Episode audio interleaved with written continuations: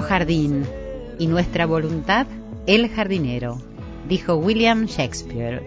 Buenas noches, muy bienvenidos a todo el país, bienvenidos a todos los países del mundo que nos escuchan, muy bienvenidos a este momento de alegría, de encuentro de corazones, de escucharnos, de sentir, de conectarnos con lo más valioso, el corazón el corazón que nos da vida y que es valiente porque quiere amar, sentir, abrazar, actuar bien, sembrar paz.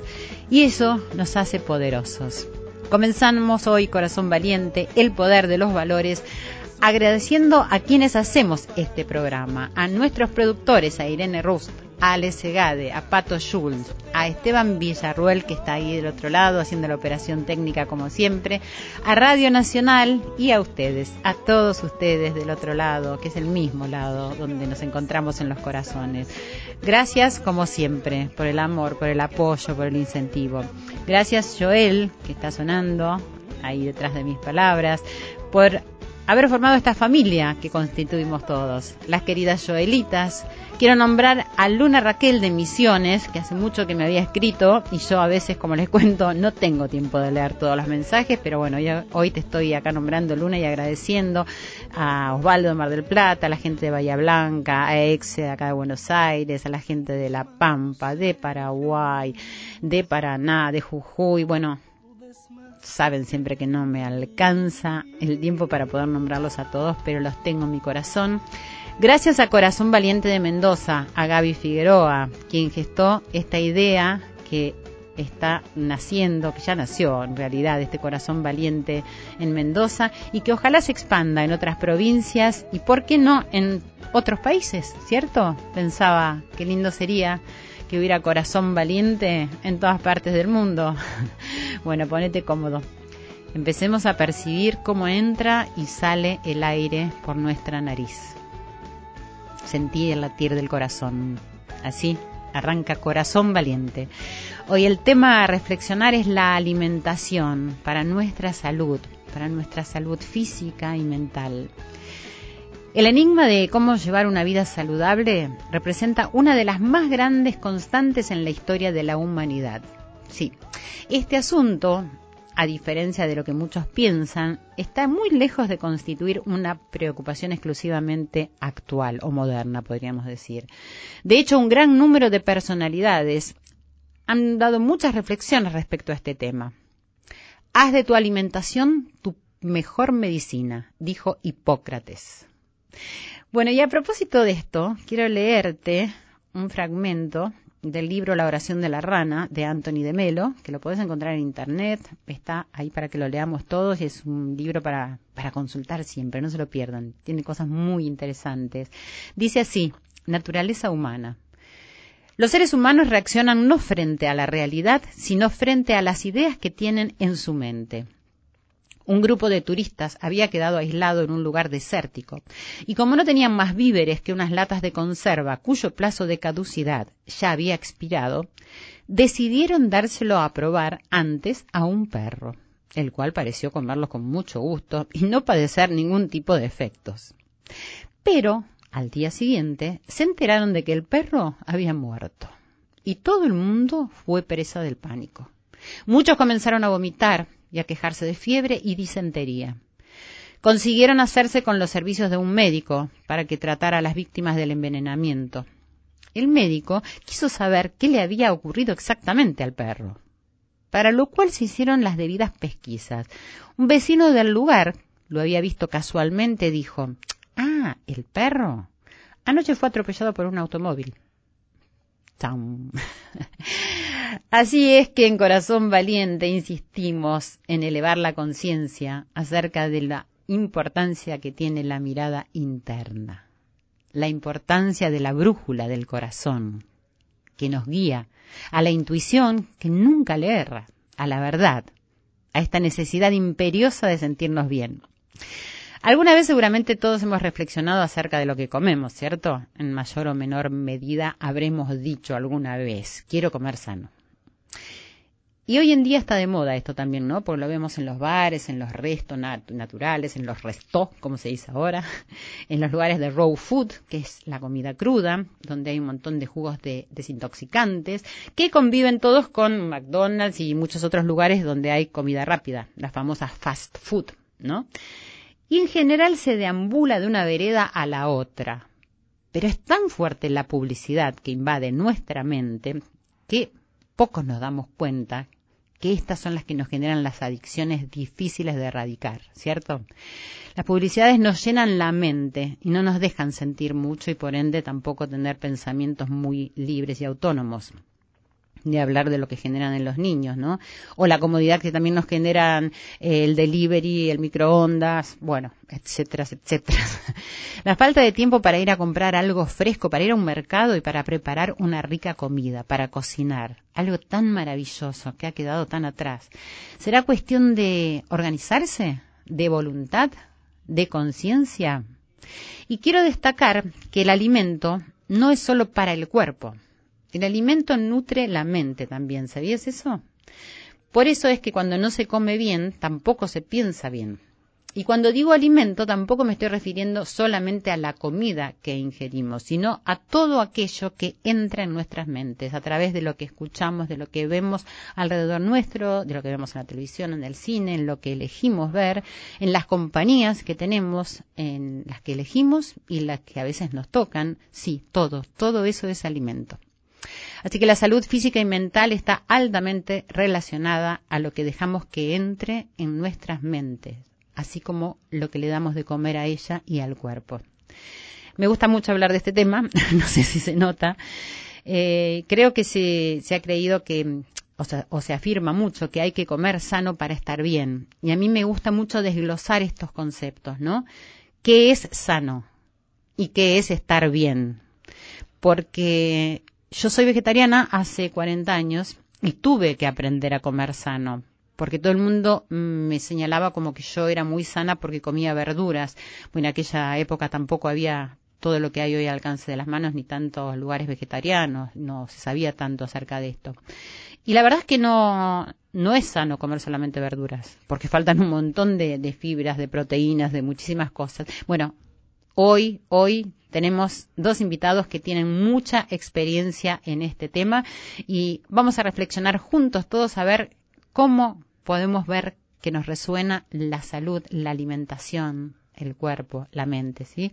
Bueno, escríbanme como siempre, que me encanta que me escriban y hoy especialmente, ahora voy a repetir nuestras redes sociales como lo hago siempre, pero hoy tenemos una sorpresa que les anticipé también en, el Facebook y en Twitter, que es que tenemos un regalo para aquella gente que le guste el teatro. Nuestra querida amiga, excelente actriz Emilia Masser, junto con su productor, eh, nos han dado la posibilidad que regalemos unos cuantos pares de entradas para el espectáculo que estuvimos comentando en un programa de hace unas semanas atrás, que es Buscando a Madonna. Así que, a partir de este momento, aquellas personas que escriban quiero las entradas para el espectáculo de Emilia Masser y pongan sus tres últimos números del documento de identidad van a ser las beneficiadas con estas entradas. Tenemos tres pares de entradas para el jueves 19 y tenemos tres pares de entradas para el jueves 26.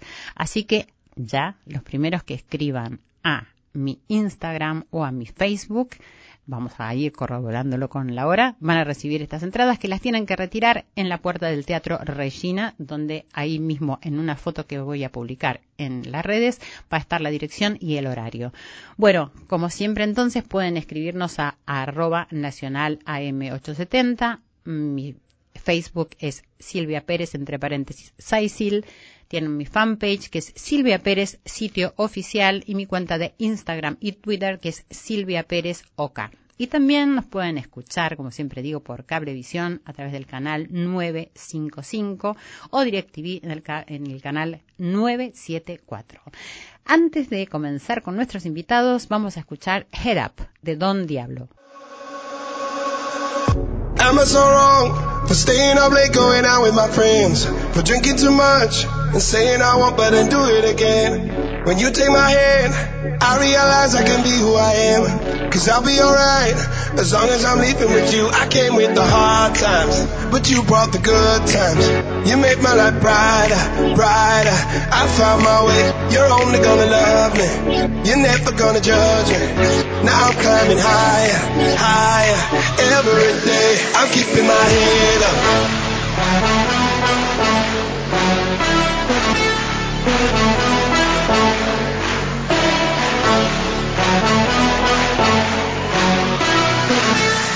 I'm keeping my head up, head up.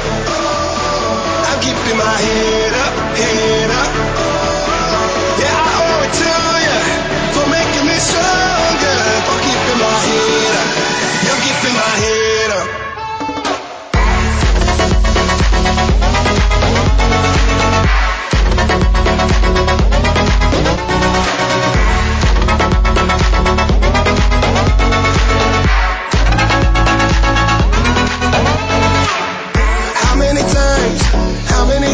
Said I would quit.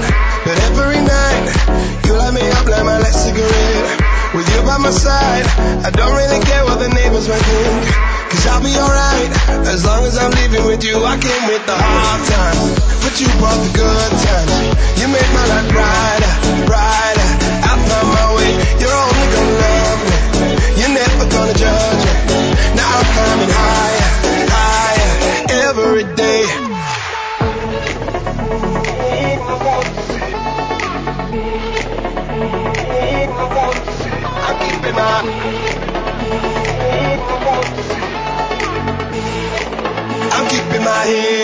Head.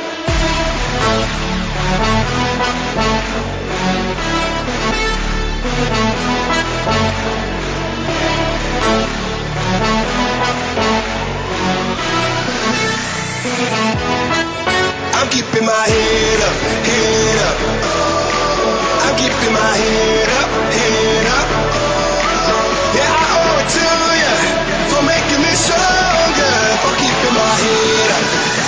in my head.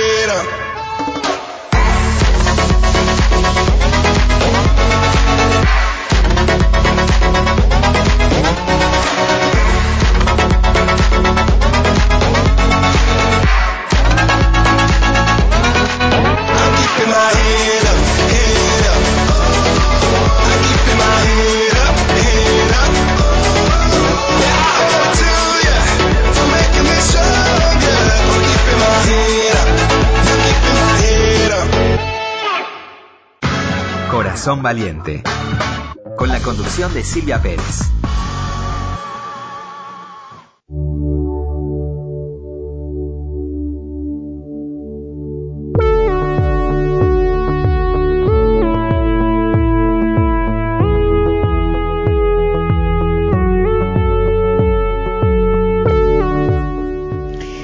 Y continuamos en Corazón Valiente y estamos en línea con una persona, una personalidad conocida en el mundo entero, así como lo digo, en el mundo entero. Deportista, no digo ex deportista, puedo decir ex arquero de la selección argentina, conductor y muchas otras cosas, creo yo. Estamos en línea con Sergio Goicochea. Hola Sergio, buenas noches, ¿cómo estás? Hola, ¿cómo estás? ¿Todo bien? Bien, Buenas vos, noches. gracias por atendernos. Eh, no, por favor.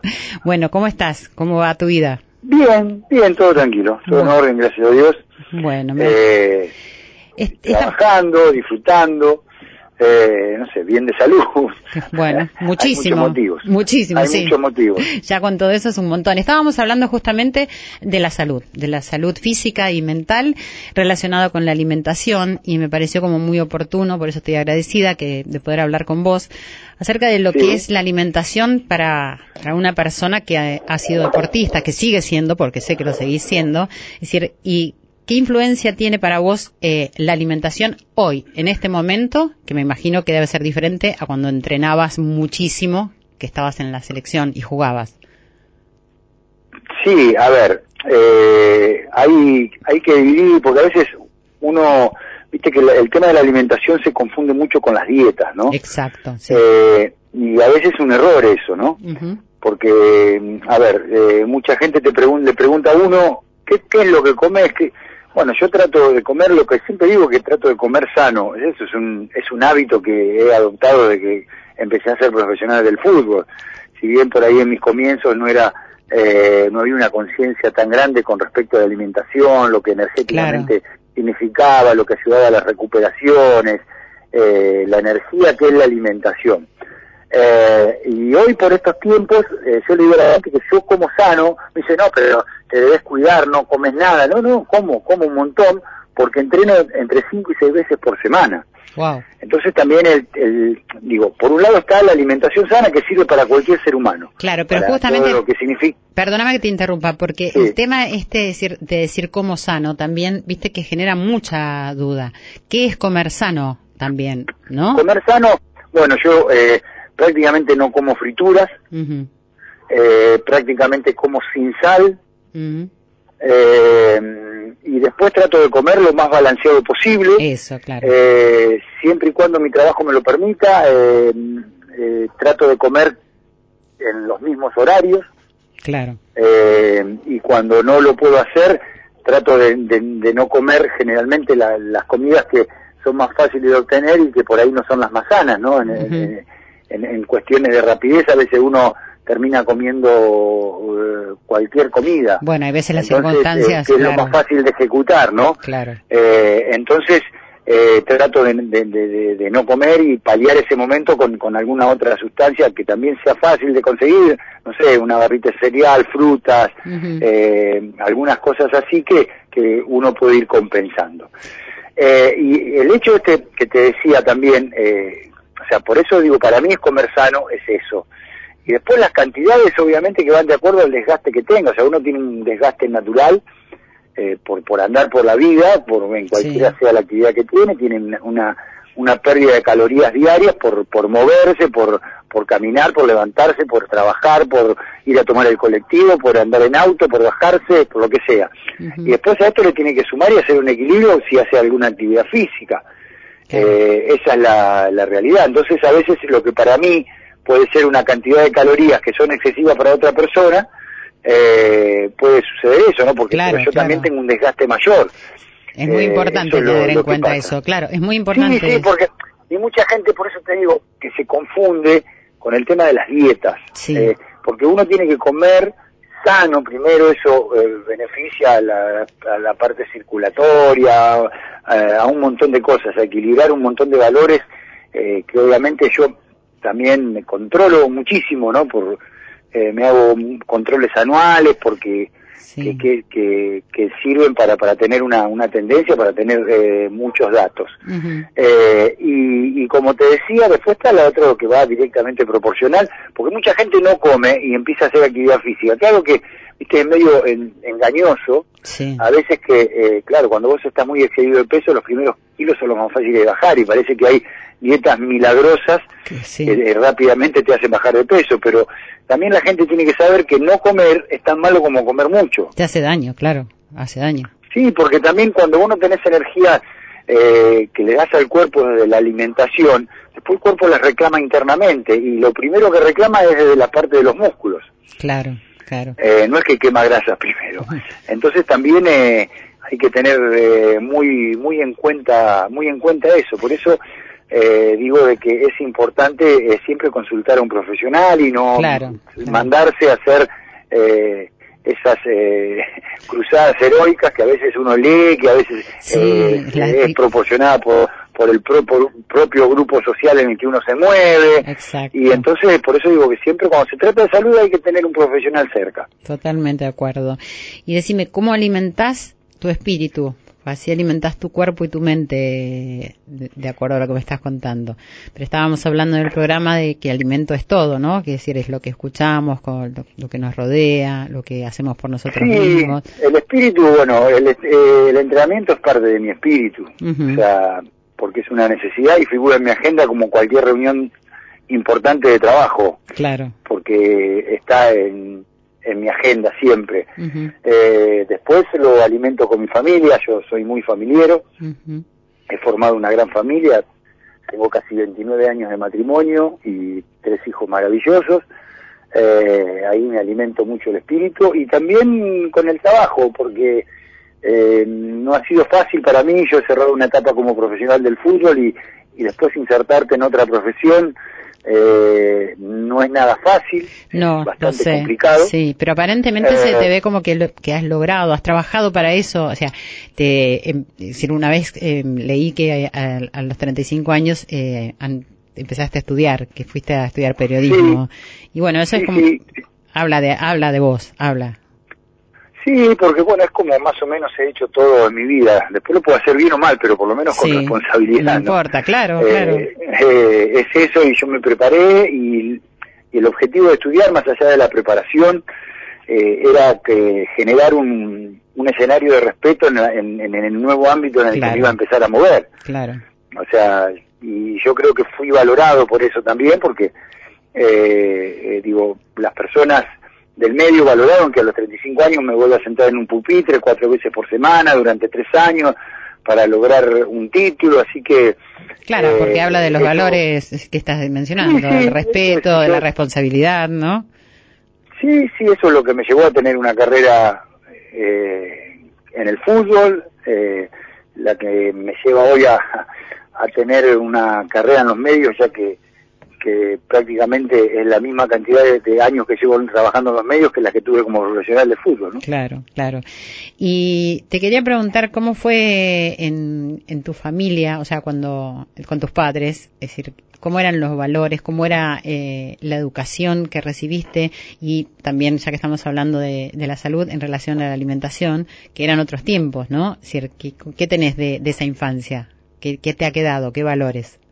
No, me ha quedado todo, porque ahí es donde, cuando uno es chiquito, es donde verdaderamente se forma, uh -huh. eh, con los valores que te inculcan y con los valores que vos ves alrededor tuyo. Uh -huh. Porque, mm, o sea, hay dos, dos canales para esto. O sea, la línea que te bajan tus padres por de acuerdo a, la, a los valores, con respecto a la, a la familia, con respecto a, a un montón de cosas, y después eh, vos los tenés que ver cristalizados físicamente eso, porque uh -huh. bueno, o sea, está el dicho, ¿no? Eh, eh, haz lo que yo digo y no lo que yo hago. Sí. O sea, si tus padres te dicen una cosa, pero verdaderamente vos, vos ves que en el ámbito familiar eh, se hacen otras, eh, no, no coincide el discurso. Entonces, yo tuve la suerte de eso, de todos la, los valores que me han bajado mis padres, lo he visto consumado en sus acciones, en, en su andar y, y, fui creciendo con eso. Uh -huh.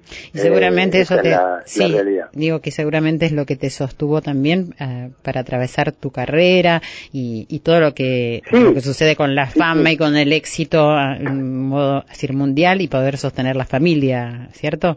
Sí, sí, sí, totalmente. O sea, yo digo que eh, los valores son como herramientas, ¿no? Eh, uh -huh. Después, obviamente, cada circunstancia tiene...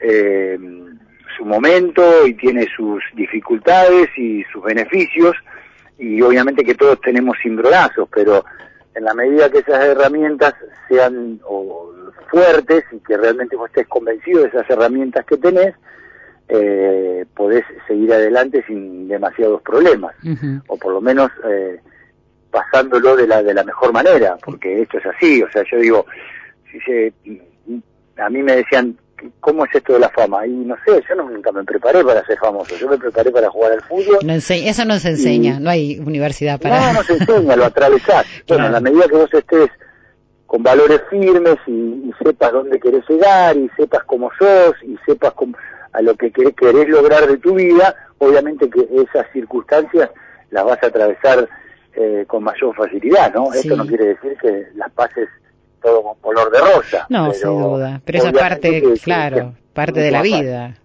Pero, sí, totalmente. pero teniendo las bases ahí firmes creo que nos ayuda mucho más.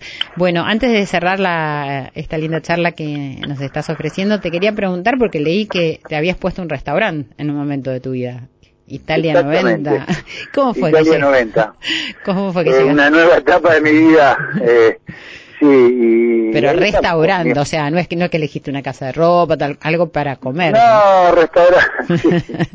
eh, pero bueno, es un, un, nuevo desafío. Yo creo que también la vida es parte de eso, ¿no? O sea, estar eh, explorando y estar eh, experimentando nuevas sensaciones.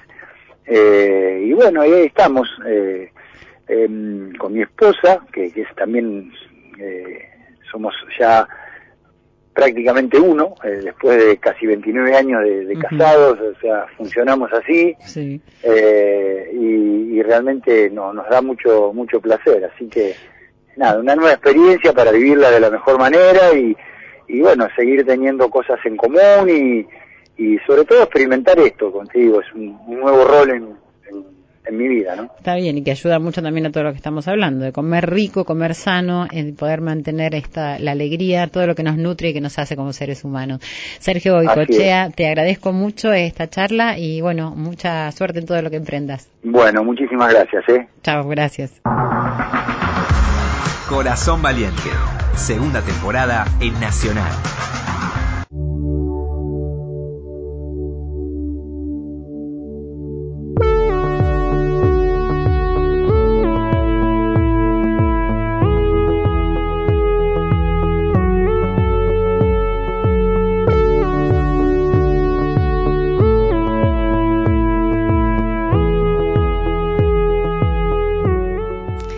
Continuamos acá en Corazón Valiente. ¿Cómo te resuena toda esta temática que estamos tratando de, reflexionar y de ver cómo acusa el corazón? ¿Qué es comer sano? ¿Qué alimento le damos al cuerpo? ¿Qué alimento le damos a la mente? Como bien dije en la introducción, tenemos eh, dos invitados y uno de ellos está acá con nosotros en el estudio, a quien le agradezco muchísimo por estar acompañándonos. Estamos con el doctor Daniel de Girolami, ¿dije bien? Bien. Médico nutricionista, médico de planta de la División Nutrición y coordinador de la sección Valor Nutricional en el Hospital de Clínicas José de San Martín. Además fue presidente de la Sociedad Argentina de Nutrición desde el 2005 al 2006. Daniel, ¿cómo estás? Gracias por estar acá con nosotros. No, al contrario, gracias a vos Silvia por la invitación. Un placer. muchas gracias, igualmente. Bueno, acá estamos debatiéndonos y preguntándonos sobre todo para aprender nosotros mismos. Yo te quería preguntar eh, en primera instancia, ¿cómo ha ido influyendo la modificación de la alimentación desde las primeras épocas de vida hasta el día de hoy? ¿Qué es lo bueno que tenemos hoy y qué es lo que no es tan bueno que ha quedado en, esta modificación, en este desarrollo? Muy interesante el enfoque, porque eh, entender bien ese, ese paso o ese, ese tiempo, que es un tiempo muy largo, ¿no es cierto?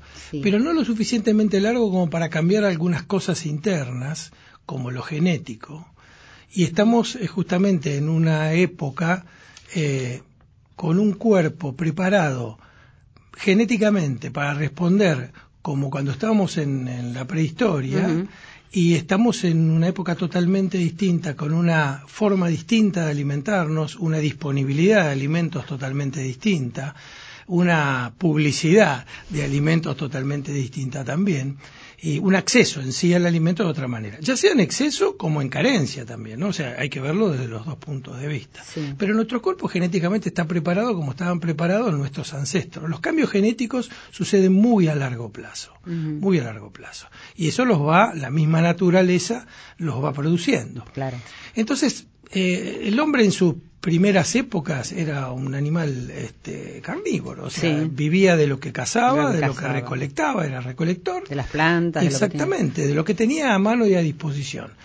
Eh, obviamente para no morir, porque no siempre contaba con el Claro. alimento, genéticamente va desarrollando, o sea, van quedando vivos aquellas personas que eran capaces de aguantar el hambre durante más tiempo, Claro. hasta que conseguían nuevamente alimento. Y así es como la, la- la- la misma genética se va desarrollando de manera tal que tenemos un metabolismo que nos permite comer, utilizar esa energía y esas vitaminas y minerales de los alimentos, almacenar lo que no usamos para después poder utilizarlo cuando no estamos comiendo. Por eso somos animales, eh, digamos que, que no necesitamos estar comiendo permanentemente. Fíjate algo muy interesante. Eh, aquellos que alguna vez han- recuerden el secundario, la, la famosa ameba, este, sí. los seres unicelulares. Unicelulares. Los seres unicelulares, unicelulares comen, pero comen permanentemente las 24 horas. Comen, comen, comen. O sea, ingresan, ingresan nutrientes, ingresan nutrientes, se hinchan, se hinchan. Antes de explotar, se dividen Ah, qué interesante. y se dividen y así se van dividiendo. Por eso duran tan poco tiempo, pero se reproducen tan rápidamente, Muchísimo. porque no tienen forma de almacenar esa Claro. energía que comen. Antes de explotar se tienen que dividir y así es como se claro.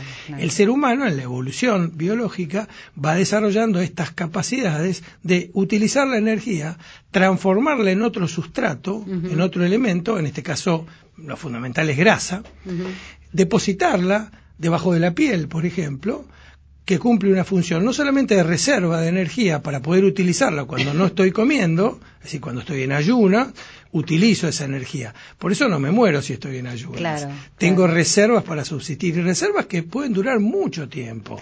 Un mes o más de un mes. Perdón. Depende de la cantidad que haya de reservas. ¿no? Pero estas reservas también dependen de la calidad del alimento que hayamos ingerido.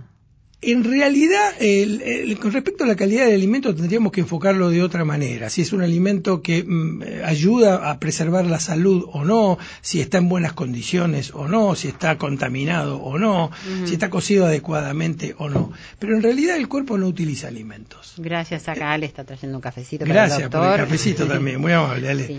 Eh, bueno, eh, eh, nosotros estamos acostumbrados a hablar de que usamos los alimentos. En realidad, lo que usamos no son los alimentos. Los alimentos son el vehículo de los nutrientes. Claro. Lo que el cuerpo utiliza son los nutrientes. Esto es, a ver, para explicarlo en términos muy simples. Sí, sí, sí. Como un alimento entra al aparato digestivo, entra al estómago, va por el esófago al estómago. En el estómago es la primera digestión que se produce con el ácido clorhídrico y demás.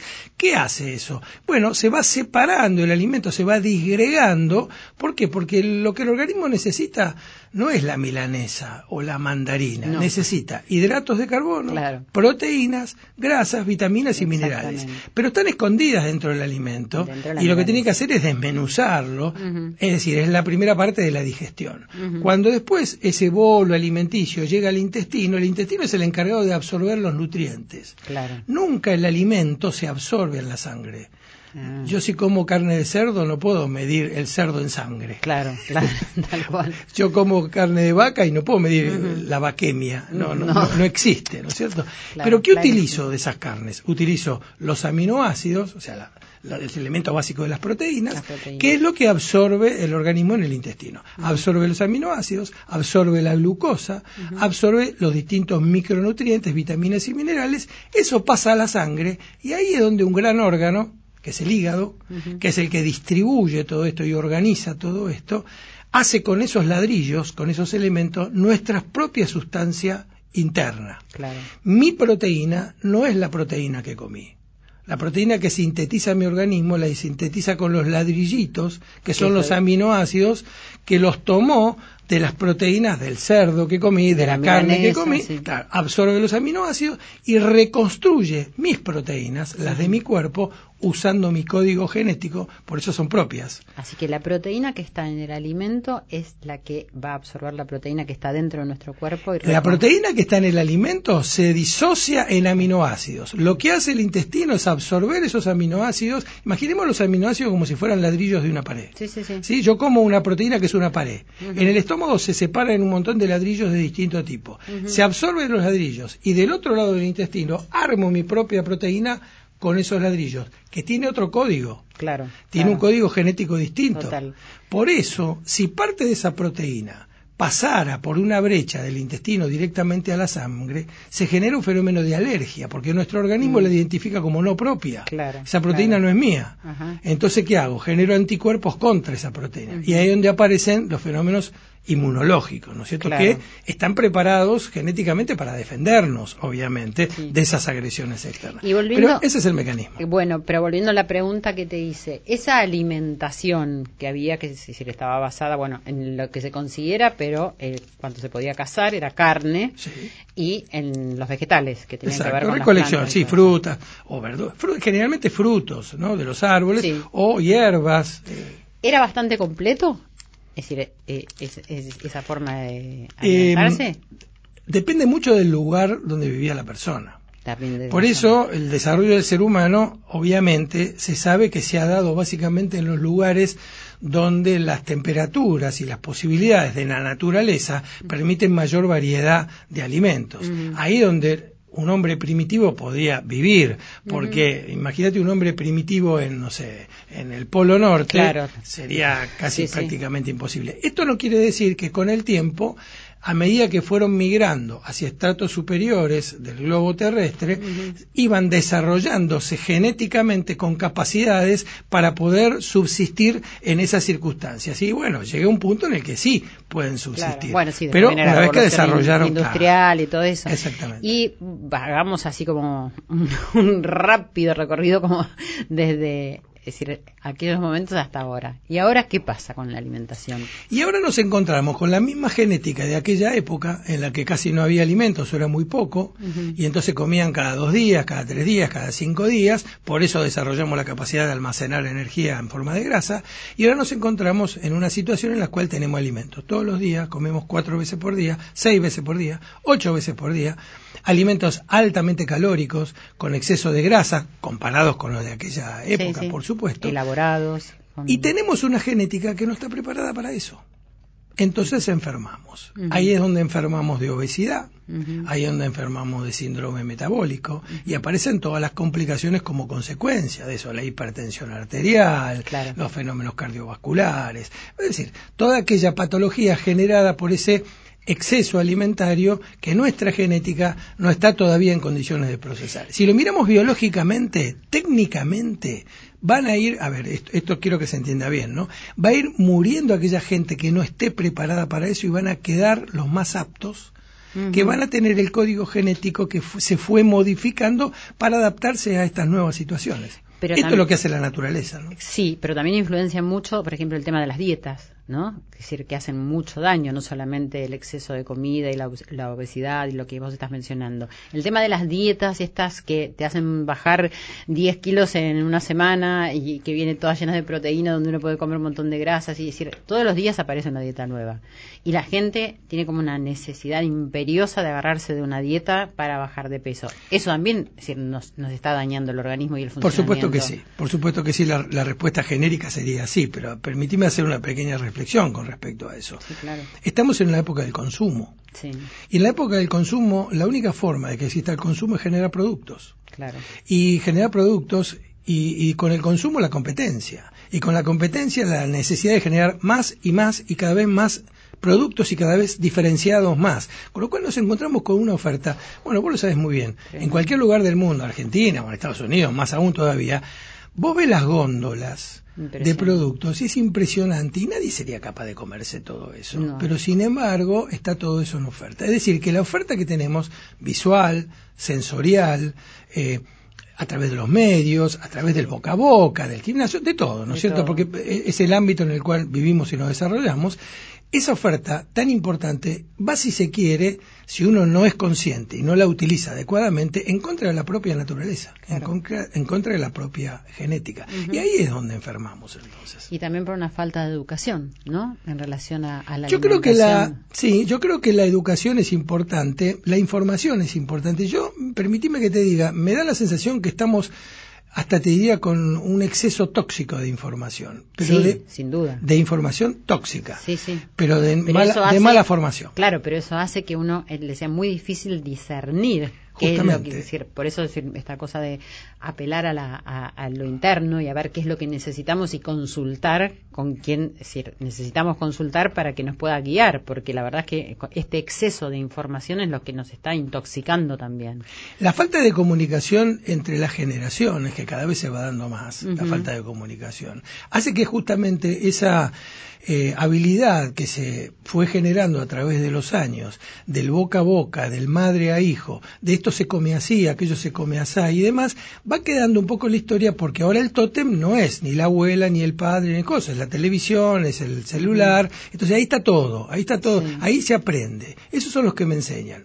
Absoluta mentira. Claro. En esto específicamente. Claro. ¿Por qué? Porque es mucho más sabio lo que sabía mi abuela de nutrición, aún sin saber nutrición, Exacto. solamente por herencia, por lo que aprendió, Por por, lo la que lógica. experimentó, por lo que vivió. Claro, Claro. y por lo que le enseñaron y aprendió y aplicó. Muchas de esas cosas aún sin saber por qué. Claro. Pero eran buenas. Sí, sí. Se sabía que eran buenas o eran malas También. y no se hacían. Claro. Entonces, ¿por qué? Bueno, porque la historia marcaba que era así. Fíjate que muchas de las religiones están basadas en eso Exacto. o tienen contenidos de ese tipo. Sí. ¿Por qué no se usa, por ejemplo, el cerdo en determinadas religiones? Bueno, porque la triquinosis era una enfermedad. Ahora, ¿cómo se hacía a la gente para decirle que no coma cerdo? Era más sencillo decírselo a través de la religión. Exactamente. Porque prohibiéndolo religiosamente era mucho más fácil que la gente no enfermara. Claro, ¿no? claro, claro, exactamente.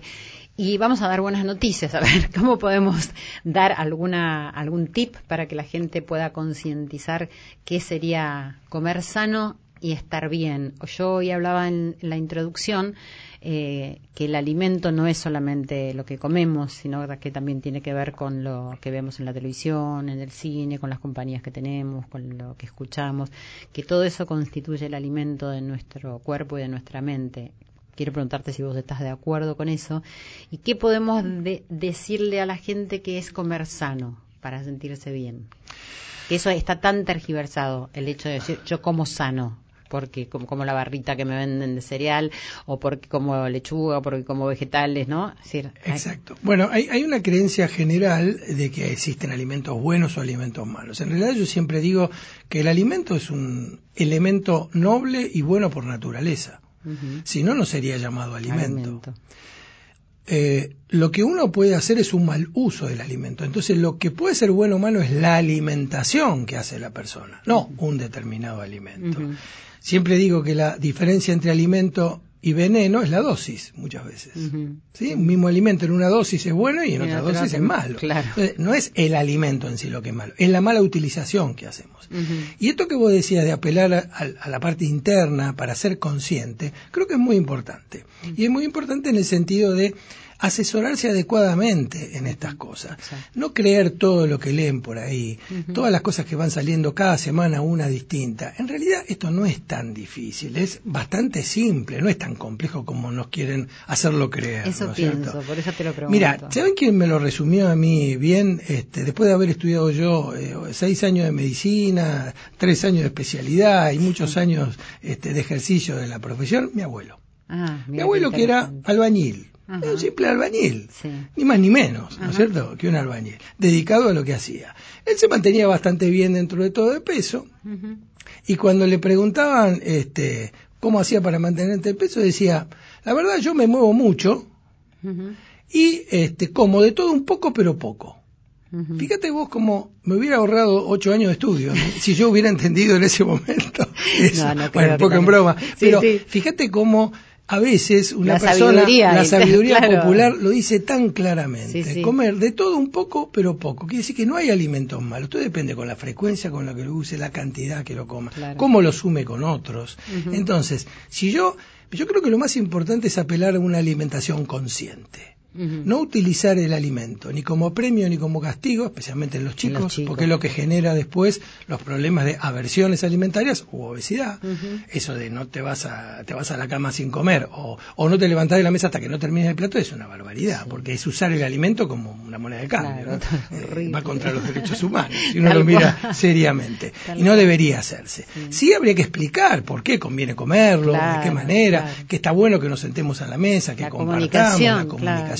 Todo eso está, está perfecto. O sea que hay que apelar eso, a la sensatez, al sentido común y darle importancia a la alimentación. El hecho alimentario es importante, acá se lo pasa muy de largo, en nuestra sociedad actual se lo pasa muy de largo. Pero Como cuando las- tengo tiempo, voy en el colectivo comiendo, voy a- Sí. Y esto no le da importancia en sí al hecho alimentario, que es tan importante. Sí, sí, por eso también hablábamos un poco de si es cuestión de organizarse, de voluntad, de conciencia, de decir, bueno, me llevo un tupper al trabajo porque sé que no puedo comer, pero es como primero hay que estar en contacto con esta necesidad que tenemos de cuidarnos y, y- y de preocuparnos, o ocuparnos, mejor dicho, de la salud.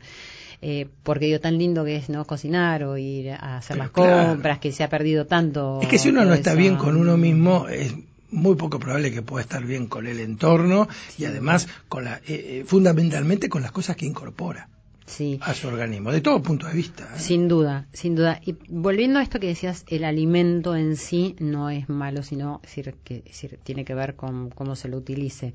Pero ¿qué hay acerca de es decir, todos los conservantes y de los químicos y todo eso que se habla tanto, que la calidad del alimento hoy no, es decir, no nutre lo que debería nutrir? Mira, todo el tema de aditivos alimentarios y demás tiene su parte positiva y probablemente también su parte negativa. Convengamos que desde la aparición de los aditivos alimentarios, de los conservantes, se permite conservar alimentos para poder tenerlos almacenados o para poder transportarlos y llevarlos a, lugares o este, eh, situaciones en las cuales no, no hay eh, alimento. Es decir, que desde ese punto de vista Sí, es bueno, podríamos decir que es, bueno. Pero también está lo otro, los efectos secundarios que pueden tener algunos aditivos o algunos elementos agregados que en muchos casos están determinados y el, el código alimentario o el ANMAT, bueno, los regula adecuadamente, pero hay otros que tampoco estamos tan seguros y no sé si vamos a estarlo en algún momento, porque en el medio de todo esto también está el consumo, está la producción, está el interés de las empresas, está el interés de los gobiernos, está el interés de la gente en el Pero sí sabemos que cuando comemos un tomate a veces no tiene gusto a nada. Sí. Y lo- fíjate vos, ¿no? Eh, aquella, aquel alimento que antes decíamos es súper sano porque es- crece de la tierra, Claro. ahora resulta que es genético, modificado, tiene aquello, Claro, lo otro, claro. glifosato, tiene, no sé, este, eh, eh, aditivos o, o tiene, eh, digamos, antibióticos o lo que fuese, si son carnes. Bueno, eh, ahí es donde entra a jugar todo lo que es la industria alimenticia, eh, con sus pros y con sus contras. Sí, ¿no? entiendo porque es que sí, siempre existen dos caras de- en todo. ¿Y y cómo sería una alimentación, eh, no sé si llamarle buena, pero más o menos equilibrada, balanceada, es decir, para una persona? Obviamente, decir, sé que va a modificarse de acuerdo a las edades, de acuerdo a las actividades físicas, que eso tiene mucho que ver. Voy a volver a la frase de mi abuelo, entonces, porque ahí está la clave del asunto. Él decía de todo un poco. ¿Qué es de todo un poco? Visto ahora desde el punto de vista nutricional, ¿no? Sí. Eh, verduras, frutas, lácteos, carnes, eh, y después puede ser algún aditivo, algún aceite o algún cuerpo graso o algún azúcar o algo así como adicional, que puede estar o no puede estar. Sal muy moderada. eh, y si están presentes todos esos grupos de alimentos, uno se asegura que la alimentación es completa. Porque sea, lo que primero tiene que tiene que ser ver, es completa. claro, y por eso tiene que ver un poco con la- sin remon- remontarnos a la historia de la humanidad. Por eso te preguntaba eso, ¿no? Sí, que me sí. parecía que de alguna manera había como una alimentación bastante completa y que tiene que ver con, eh, si te pregunto esto ya en forma personal, que yo siempre creo que mm, tenemos que comer eh, balanceando los hidratos y las proteínas. ¿Es, es así? Es así eh, en el sentido de que tienen que estar presentes ambos en la alimentación. Es decir, eh, ya en una, hace muchísimos años atrás, un, un- un- un médico preclaro argentino, precursor de todo lo que es la nutrición argentina, que era el profesor Pedro Escudero, digamos, relató cuatro leyes o redactó cuatro leyes de la alimentación que son la base hoy en día de lo que es la enseñanza de la nutrición. La dieta tiene que ser suficiente, completa, armónica y adecuada. ¿Qué significa eso? Suficiente, que tiene que tener todos aquellos nutrientes que el cuerpo necesita. Porque si le falta uno va a ser insuficiente en ese nutriente. Segunda ley, esa era suficiente, completa. Sí, tienen que estar todos. No pueden estar unos y no otros. Otros. Tercera ley, armónica. Tienen que guardar una relación entre sí. No puede haber un montonazo de esto y nada de esto otro, muy poquito de esto otro. Hay una relación. Científicamente la hay. Bueno, no, es el momento ahora de explicarla porque tendríamos que hablar de hidratos, proteínas, grasas, porcentajes. pero conceptualmente es así. Y, y, por último, la más importante de todas, pues las tres primeras, hasta se podría decir, mm, alguna de ellas se podría obviar en alguna circunstancia en la que hay que hacer algún tratamiento. Pero la última no se puede obviar.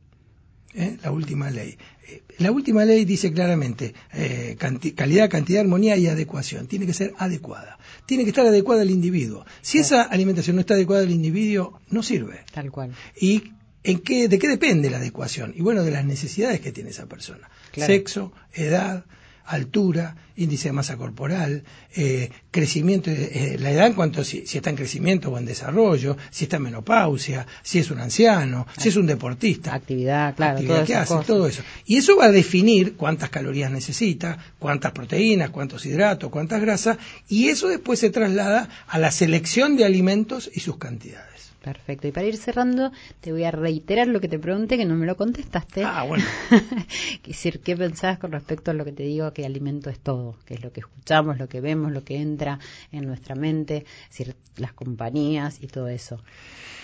Obviamente, nos nutrimos de todo. Eh, hay una nutrición física, hay una nutrición intelectual, hay una nutrición cerebral, hay una nutrición para distintos órganos, inclusive para la piel. Para... Es decir, todo aquello que incorporamos forma parte de nuestro ser. Nosotros somos seres humanos, no somos solamente un cuerpo. Somos un cuerpo, un alma, un espíritu, una forma de relacionarnos y demás. Y nos nutrimos de un montón de cosas.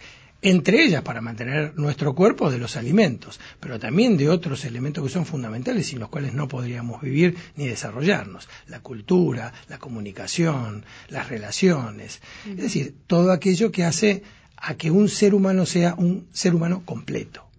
No solamente un cuerpo, algo que anda por ahí. Muchísimas gracias. Estamos no, al contrario. gracias por la invitación. No, médico nutricionista Daniel de Girolami. Muchísimas gracias. Gracias, Silvia. Corazón Valiente. Con la conducción de Silvia Pérez.